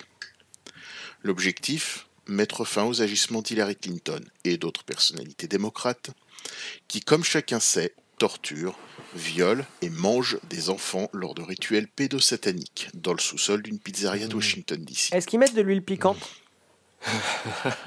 Ça dépend de l'enfant, c'est un code. Il y, a, toute une histoire de. En, fait, il y a toute une histoire comme quoi le l'arôme de la pizza, enfin ce qu'il y a dessus, etc. C'est des codes pour différentes pratiques sexuelles. Oh, ça va réellement très loin. Oh, putain, merde. Moi, je pensais faire une vanne de merde. c'est vraiment n'importe quoi. Donc oui, des gens croient vraiment ça. Et c'est pas fini. C'est ça, le problème avec le complotisme. Tu crois faire des vannes débiles, etc. Il y a quelqu'un qui y a pensé. Oui, c'est vrai. D'ailleurs, c'est théorisé sur un forum. Oh merde. Oh. c'est un peu la règle de la surenchère permanente. C'est ah bon, tu crois encore à la Lune, mais tu sais pas que c'est le Soleil vu de dos? Oui, voilà. Et qu'il y a des nazis sur la face cachée, tu savais pas ça non plus? Si, si, si. bah, on a tous vu le film hein, en même temps. Bah oui. Euh, oui. Bref, la base de la théorie QAnon, c'est que les glandes surrénales des victimes produisent de l'adrénochrome. Ce serait la plus puissante des drogues, peut-être même un élixir de longue vie. D'où une conspiration de l'état profond, afin de s'assurer un approvisionnement constant en épices. Euh, non, en adrénochrome. Et donc en enfant. Référence subtile. Oui. Et donc en enfant, en adulte aussi, mais surtout en enfant. C'est mieux pour l'appel à l'émotion. Bon, l'adrénochrome, ça existe vraiment. C'est un pigment bleu qu'on produit par oxydation de l'adrénaline, pas du tout une drogue. Et on sait faire tout ça en labo. Les histoires de torture et de drogue surpuissante, ça vient d'un passage de Las Vegas Parano. Vous avez sûrement reconnu là-dedans des éléments de théorie conspirationniste plus anciennes. Le Pizzagate, bien sûr, les bases souterraines tentaculaires, l'état profond, un remix du bon vieux complexe militaro-industriel, et le film qui dévoilerait la vérité au passage sous couvert de fiction. C'est que QAnon est une méga théorie du complot, une théorie qui en amalgame d'autres plus restreintes, comme sur l'assassinat de Kennedy ou le 11 septembre, et qui donne une sorte d'explication globale, et si possible un aperçu de l'avenir. C'est loin d'être la première. Vous avez sûrement entendu parler du nouvel ordre mondial des Illuminati, des reptiliens chers à David Icke, ou même du projet Bluebeam inventé, ou plutôt dénoncé, par Serge Monast. Et justement, c'est pas la première méga théorie. Elle a même rien de bien particulier. Il n'y a pas d'invasion alien. Pas d'hologramme de la NASA qui simule le second avènement du Christ, pas l'ombre d'un vampire ni un poil de reptilien, rien. C'est juste une synthèse molle des thèmes les plus courants dans les milieux conspi. Une sorte de hollandisme du conspirationnisme, si on veut. Hmm. Il y a quelques excentriques à la marge, qui croient aux ovnis, etc., mais justement, ce sont des excentriques à la marge. La théorie centrale est d'une banalité incroyable pour une méga-théorie alors que dans ce domaine, l'escalade est la règle. La Lune n'existe pas, tout ça. Oui, classique. ce qui est moins banal et souvent négligé par les analyses les plus courantes, c'est que c'est très participatif. Les messages que Q a laissés d'abord sur 4chan, puis sur 8chan et maintenant 8kun, sont faits pour être décryptés et interprétés grâce à des recherches complémentaires. C'est un jeu de piste, il n'y a que pour le cœur de la doctrine que Q dit croyez telle chose. C'est un des moteurs de la mouvance. Rejoindre QAnon, ce n'est pas juste croire. C'est interpréter, décoder, compléter. Bref, pour le dire en des termes chers aux conspirationnistes, ne pas être un mouton et faire ses propres recherches. Je vais pas dire pour de vrai vu le résultat, mais il est fort personnel là. si tu cherches dans un seau de merde, il y a peu de chances de tomber sur des perles quand même. Hein. Ouais, mais t'as cherché. mais t'as cherché. Bah Nous-mêmes, voilà. on, cherche. Bien sûr. On cherche beaucoup. Mais, mais nous, c'est différent. On arrive à trouver des perles dans des seaux de merde. Ça, nous, on y arrive. Mais c'est pas pareil. C'est même peut-être la seule mouvance conspire posée à ce point sur le travail de ses tenants. C'est leur théorie. Et de ce fait, comme renforcement d'ego, c'est bien plus addictif que les révélations d'un haïk ou d'un monaste. C'est pour ça que ça dure depuis trois ans malgré plusieurs prédictions foirées et d'autres déceptions. C'est pour ça que ça rebondit dans la période très troublée que le Covid nous amène, et même depuis quelque temps qu'elle marque des points dans les milieux de gauche confusionnistes, y compris en France. et le 13 novembre, Q est sorti de son silence qui avait suivi la défaite de Trump. Il a trouvé un nouveau slogan, lancé quelques devinettes, et terminé sur cette phrase. Parfois, il faut marcher dans l'ombre avant de voir la lumière pour les filles. C'est beau, hein c'est poétique. on dirait une sorte de roman de dev perso euh, euh, qu'on trouve, genre, c'est Aurélie Valogne ou les auteurs comme ça qui sont spécialisés là-dedans. Ou, un, un, manga pour adolescents. Ou alors, oui. ou alors, ça me fait penser à Chevènement, on en parlait tout à l'heure. Ouais, mais lui, il a vraiment. il a vu la lumière au bout du tunnel, puis après il est revenu. tu vois. Bref, pour les fidèles, c'est clair, la défaite de Trump était prévue et fait partie du plan. Je ne sais pas si vous avez entendu les majuscules, c'est le plan avec un P majuscule. en intégrant la défaite, Q s'inscrit dans le long terme. On n'en a pas fini avec ça, loin de là. Fin de compte, QAnon est le plus grand succès du conspirationnisme depuis les protocoles des sages de Sion. Vous savez, ce faux plan des Juifs pour la domination mondiale, publié en 1903 et qui lui aussi connu de nombreux usages politiques. Autre, Autre point commun, les protocoles étaient écrits par la police tsariste et QAnon est quasi certainement une création de partisans de Donald Trump. Et ça, mmh. ouais, c'est ce que c'est ce qu'affirme entre autres l'ex-admin de, de 8chan. Oui, oui, mais j'ai lu, euh, j'ai lu des trucs là-dessus, mais vas-y. Et ça, c'est un peu l'éléphant dans la pièce. J'ai une autre hypothèse par rapport à ça. C'est un peu l'éléphant dans la pièce. L'origine de QAnon sonne conspi. On explique un fait politique. Bah, on explique un fait politique par l'action secrète et concertée d'un groupe d'individus dans un but déterminé en manipulant les masses, soit une conspiration. À la rigueur, on a remplacé une méga-théorie par une théorie ponctuelle, liée à des buts électoraux ordinaires, bref, une sorte de théorie d'entrée dans le conspirationnisme. Dit comme ça, on n'en sort pas. C'est une immense défaite, probablement la débâcle d'une certaine forme d'anticonspirationnisme. Mhm. Et il va falloir en tirer les leçons, et commencer par dire une chose simple. Les trucs qui sonnent conspi ça arrive. Les vrais complots, ça existe. Il n'y a pas d'aliens, pas de reptiliens ou de satanistes mangeurs d'enfants. Ça explique qu'un tout petit bout de l'histoire, mais ça existe. À mon avis, l'anticonspirationnisme sérieux, c'est de se coltiner ces cas réels qui servent ou peuvent servir de porte d'entrée dans le conspirationnisme. Comme, entre quelques exemples, le projet MK Ultra, ou ce qui intéresse mhm beaucoup plus l'actualité récente des études sur le changement climatique, commandées par des compagnies pétrolières et enterrées pendant des années. Je pense qu'on devrait. Je pense qu'on devrait abandonner la notion de théorie du complot, qui est trop floue, et la mhm. remplacer par une distinction plus précise entre les fantasmes de complot et les hypothèses de complot. D'un côté, les délires en roue libre, avec des reptiliens, des plans d'extermination mondiale par des maladies pas plus dangereuses qu'une grippette, etc. etc.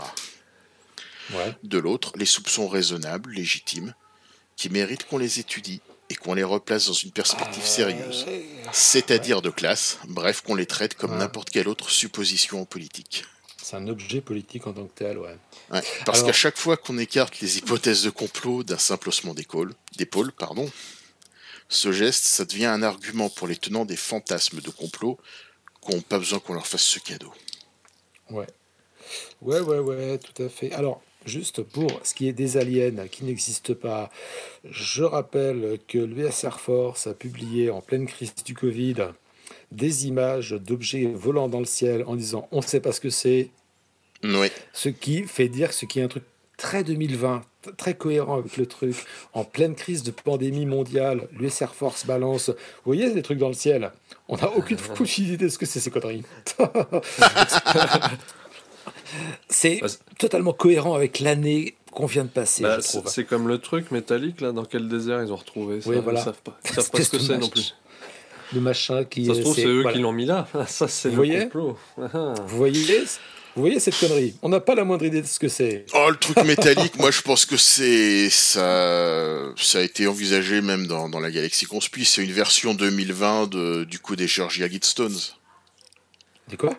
Les... Ah, ça c'est merveilleux. Nous, on n'a pas un doctorat en complotisme. Hein, excuse-nous. Hein? On n'a pas de doctorat en complotisme, nous. Donc, euh... ah, Georgia Guidestones, c'est un truc qu'on trouve dans l'état de Géorgie, dans une ville qui s'appelle Edmonton.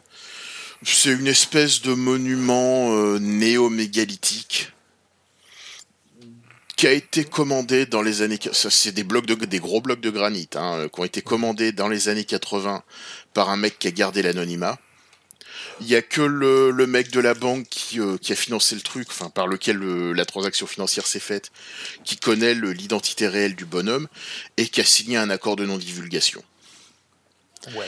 Et euh, sur les Georgia Guidestones, il y a tout un tas de de commandements vaguement mystiques, euh, utopiques, machin, dont le fameux réduire la population mondiale à 500 millions d'habitants. Ouais, c'est un truc. C'est vraiment pas beaucoup. c'est peu, hein. Euh, c'est un truc qui revient très très sur le chiffre de 500 millions de réduire la population mondiale. Oui, oui, bah ça vient de là. Très exact. Ce nombre très exact vient de là en fait. Sur Quanon, on en avait déjà discuté. Moi, j'ai une autre. Euh, alors, moi, j'ai un autre avis sur, bon, sur le côté participatif. Ça, c'est vrai, parce qu'en plus, c'est un truc qui se répand, euh, qui s'est répandu de façon internationale et qui s'adapte. Mm. Quanon, c'est un truc qui s'adapte en fonction à des problématiques politiques spécifiques des pays. C'est-à-dire oui, oui. tu, veux euh, dire, tu veux dire que c'est un peu comme le McDo, en fait. Qui mettent des produits locaux et tout. C'est ça. Ah, mais c'est une franchise. Ah oui, c'est un truc, c'est bah un truc, c'est une expression totale du capitalisme. C'est-à-dire qu'en fait, même le complotisme, c'est franchisé. Mm, mm. Merveilleux, hein. Et, et, côté, ubérisé euh, quelque part, vu que les gens font le boulot eux-mêmes. Oui, c'est ça. Il y a un côté faites ce que vous voulez, mais considérez Trump comme le sauveur. Ouais, voilà. Et, tout le reste est euh, permis tant que, ce, faites ce que, vous voulez, mais votez Macron. Euh. C'est bien, il y en a un qui a vu la référence. Bien, oui, mais et euh, moi, c'est, euh, moi, je suis pas d'accord sur ce, sur le côté. Euh, enfin, on a déjà discuté sur le côté synthèse molle. moi, je vois plutôt comme ça, comme du le complot des complots dans le métacomplotisme. C'est-à-dire qu'à un moment donné, tu fais une, une motion de synthèse. Et une motion de synthèse, c'est pas tout à fait le truc de synthétique mou. Tu fais plutôt une motion de synthèse où tu vas pas prendre des bouts de complot pour en faire un grand, tu vas tous les prendre tous dans leur entièreté et les mettre dans un énorme chapeau et le couvrir d'un énorme truc qui s'appelle le grand complot. Tu veux dire, c'est comme à l'intérieur oui et non. Il y a, des, des, des, des, bouts de complot dans tous les sens. Oui et non, parce que QAnon, par rapport aux trois quarts des théories de complot, et notamment des théories de complot américaines, on se rend moins compte en Europe avec nos complotistes à nous, mais pour des complotistes américains, placer leurs espoirs dans une réaction de l'armée, c'est pas normal. C'est pas bah oui, ils sont complètement anti-État normalement les complotistes américains. Euh, c'est Freedom euh, et tout ça. Euh, donc, ils sont anti-État et c'est des libertariens. Ouais, dans ce même dans cet ordre d'idée, remplacer le terme de complexe militaro-industriel par État profond, ça veut dire qu'ils changent d'attitude par rapport à l'armée. Est-ce que ça veut pas dire que les États-Unis c'est un pays qui est en train de grandir et qui a accepté l'idée qu'ils aient un État? Wow, wow, wow, est-ce qu'ils ne sont pas sur le déclin aussi, et qui se raccrochent aux branches Et, qui se raccrochent à l'armée parce que bah, l'armée est vue surtout par le complotisme, surtout l'extrême droite, comme la seule instance qui va nous sauver. Non, mais ça, c'est européen, comme il disait euh, Florent. Oui, ça, le... justement, c'est ce que je disais. L'armée comme, euh, comme instance qui nous sauve, avec le général de Villiers qui sauve la France. C'est. Ce délire. Ouais, c'est une idée de... On fait des sondages sur le général de Villiers, mais ça sort d'où ces trucs-là Ah oui, c'est. Euh, c'est une idée de, c'est une idée de facho et de conspi européen pour les conspis américains. Ce qui va sauver l'Amérique, c'est de refaire 1776 avec des milices populaires. Mmh, ah oui. vrai. Avec des milices populaires qui se lèveront pour défendre le second amendement, celui qui autorise, celui qui les autorise à s'entretuer, quoi. Mais bon. Ce qu'ils n'ont pas fait d'ailleurs. Ce qu'ils n'ont pas fait d'ailleurs. On pouvait s'y attendre, mais ils l'ont pas fait. Donc, je, dirais pas que je suis un peu déçu, mais le truc, pas jusque là. Le truc, c'est que euh, la...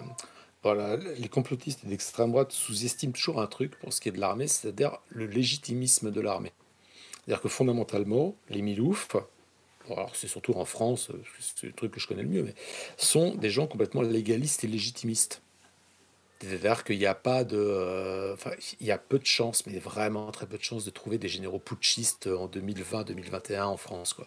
Bah, voilà. Ouais, d'autant que par le grand remplacement, enfin, les endroits où il y a des putschs militaires, c'est quand même des endroits globalement où l'armée, euh, c'est souvent pas une armée professionnelle, mais une armée de conscrits ou une armée de semi-professionnels un peu bancale, euh, et où euh, le recrutement des, des, des, commandants est hyper politisé. Bah Ce qui n'est pas le cas en France en fait. Non, non, ce qui n'est pas le cas en France. Et le deuxième truc euh, sur Quanon, bon là non plus, je ne sais plus ce que je voulais dire. Oh, putain. Ah bah bravo. Que c'était un, troll, non C'est pas ça? Ouais, c'est ça. En fait, moi, j'ai la... Merci Philippe. Euh, moi, j'ai la conviction, euh, bon, alors que la reprise, que la popularisation de Quanon soit, de, soit le fait d'équipes trumpistes, ça oui, ça j'en suis sûr. Mais je pense que l'idée originelle du truc qui a eu lieu sur 4chan ou 8chan, je ne sais plus, que Q à la base, le mec, euh, l'identité, l'identité qui est à l'origine de ça. Moi, je pense que c'est un gros troll de Forchan qui a. Il y a des chances. Un truc débilo conspirationniste et ça a été pris au sérieux par des gens. Ouais, il y a des chances, ça a été instrumentalisé. Il y, a, euh, il y a un certain nombre de personnes qui ont un doute sur le fait que Q soit la même personne ou le même groupe au moment du passage de 4chan à 8chan. Du, pour le passage de 8chan à 8kun, personne n'a de doute parce que bah, apparemment les admins sont dans le coup et ce seraient les admins qui seraient à l'origine de ça même. Enfin, qui seraient actuellement ceux qui se font passer pour Q. Et sur 4chan, possible, ouais, le, bah, entre autres, enfin sur 4chan déjà, ce qui est clairement un troll, c'est le Pizzagate. Ouais. Le Pizzagate, c'est d'autant plus un troll que dans la culture de 4chan, l'association entre les pizzas et la pédophilie, ça, ça date quoi, ça, ça date de l'âge d'or de Bi à la fin des années 2000. Ouais. Ouais, là, te- là, on va peut-être dans des trucs qui sont un petit peu trop deep, euh, internet. Oui, oui, mais c'est- en voilà. tout cas, c'est vieux. Ouais, voilà, l'association entre la pizza et la pédophilie, c'était une, une blague locale sur, le, sur ce site-là, et Non, moi, Voilà, je pense quoi, que, c'est- et c'est ça, et c'est ça qui est un truc qui est complètement. euh, c'était un dire, folklore local. qui est très très très actuel, c'est qu'il y a des gens, au moment où on parle, qui sont prêts à mourir et qui sont prêts à en tuer d'autres pour un truc qui a été un troll d'Internet. Hum. Et c'est-à-dire une blague. C'est-à-dire qu'en fait, tu peux lancer une blague sur un forum et au bout du bout, tu te retrouves avec des manifestations de miliciens surarmés qui portent des Q en petit écusson pas- ils sont prêts à, à partir euh, en djihad. En djihad, parce que c'est Ah ça, ouais, hein, c'est quoi, ça, Quanon, c'est ça, Ouais. c'est pas en guerre sainte. Ils sont prêts à partir en djihad contre l'État profond. Et je trouve que c'est extraordinaire. Mais Je coup, trouve que c'est un truc tu- extraordinaire. J'ai envie de dire, c'est. Euh, Je, je sais plus lequel de nous avait déjà fait le parallèle avec, euh, avec les, phénomènes religieux. Ouais, ouais, c'est- Mais euh, ça, me rappelle, euh, ça me rappelle cette blague qui disait que le christianisme, à la base, c'est une meuf qui a trompé son mari et qui a dit Mais non, je t'ai pas trompé, c'est Dieu. C'est ça. La blague. Est-ce que est-ce que c'est pas une forme de Quanon de polythéisme? Tu disais Thierry, euh, ils agrègent des complots, des machins. Bah c'est ça le Non, polythéisme. non, hein. Non, c'est plus du agrège. syncrétisme, si tu veux aller Ouais, par là. Syncrétisme. Soy- Soyons précis. Soyons, euh, les mots sont importants. Mais oui. Mm. mais mais euh, là, ce, qui, ce, qui, ce qui permet de faire ça, c'est qu'ils en ont rien à foutre que ça se contredise aussi. Oui, c'est voilà. le point central, c'est que même, même en Ouais. Europe, il y a beaucoup de théories conspi qui cherchent un minimum de cohérence interne. Euh, alors, est-ce que c'est parce qu'on a un meilleur système éducatif ou je sais pas, tu vois, mais ou une plus vieille Ah, mais regarde. histoire ou j'en sais rien. Mais, re- Mais, euh, regarde la puissance d'impact. hein. Mais la puissance euh, d'impact du truc. oui, mais après, après, euh, voilà, c'est le soft power américain euh, dans une version bizarre, tu vois. Mais- ouais. Mais le fait qu'il y ait plein de contradictions dedans euh, par le côté participatif, au fond, c'est pas un problème et donc ça permet d'agréger tout ce que tu veux, quoi. Ouais, c'est bah, c'est une, bo- une bonne raison encore, hein, j'insiste, de parler non plus de théorie conspi, mais de fantasmes de complot. Bah oui. Parce qu'au fond, ce que, ce que ça revient à dire leur démarche, c'est que peu importe, euh, peu importe ce qu'on fout, euh, on peut faire feu de tout bois, quoi. Peu importe ce qu'on met dedans, l'important c'est d'entretenir la Et flamme. je pense que c'est pas une histoire de croire aux théories de façon précise, mais plus d'un- d'une vision du monde un peu globale euh, où en vrai euh, il y a peu de gens qui, connaissent vraiment euh, le détail des théories en question mais en gros ils sont pas contents parce que vaguement ils ont l'idée que les gens à Washington ils vont violer des enfants dans des pizzerias et que c'est inacceptable et qu'ils veulent la liberté et que, et, et que c'est au fond le détail des théories, il est pas très important. C'est le, le c'est le, le- le- comment dire la peinture la globale, la, ouais, la peinture globale euh, de, de vision du monde qui, qui compte. Et pour moi, c'est ça qui est Nous aussi allons- politique, tu vois. Nous allons conclure, messieurs, nous allons conclure parce que euh, nous avons déjà dépassé notre horaire de départ. Donc, euh, ju- juste euh, la parenthèse de conclusion, c'est regarder la puissance d'impact du truc où eux, quand nous, à gauche, on est prêt à littéralement s'entretuer pour une virgule mal placée dans un texte, et un truc comme Quanon ou Hold Up qui sont totalement incohérents d'un bout à l'autre, et c'est popularisé par des millions de trucs. Comme on dit sur Internet en voulant avoir l'air d'avoir l'air profond, à méditer. Tu veux dire qu'on fasse la même chose en fait? Non, je est- veux dire qu'on so- non, je veux dire qu'on so- on sodomise moins les diptères. On manque de souplesse. Voilà, merci. Donc, euh, je vous remercie, messieurs, de cette discussion absolument passionnante sur euh, toutes sortes de sujets. Nous nous retrouvons pour une prochaine émission dans 15 jours, si Dieu le veut. Et en attendant, je vous laisse méditer donc sur la devise de l'émission. Nous avons raison, pas vous.